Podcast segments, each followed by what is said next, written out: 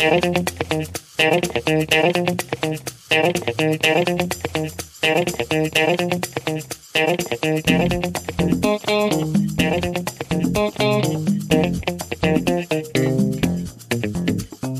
und herzlich willkommen hier zum 100 Wörter Podcast.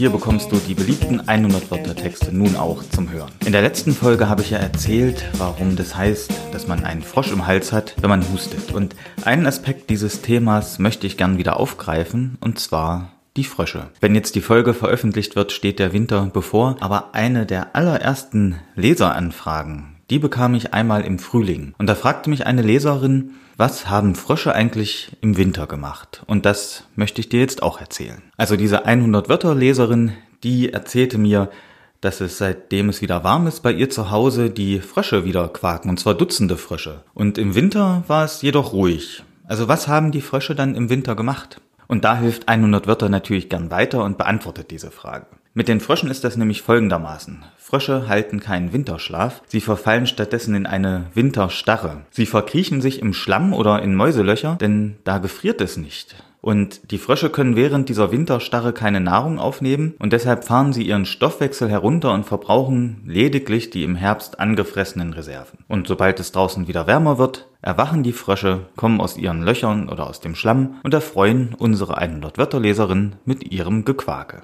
Ja, und das war's schon wieder mit dieser 100 Wörter Podcast Folge. Wenn du weitere tolle 100 Wörter Texte lesen oder hören willst, geh doch auf 100wörter.de. Dort findest du knapp 1000 Texte mit jeweils maximal 100 Wörtern. Ich wünsche dir viel Spaß und freue mich schon auf die nächste Folge. Bis dahin, mach's gut.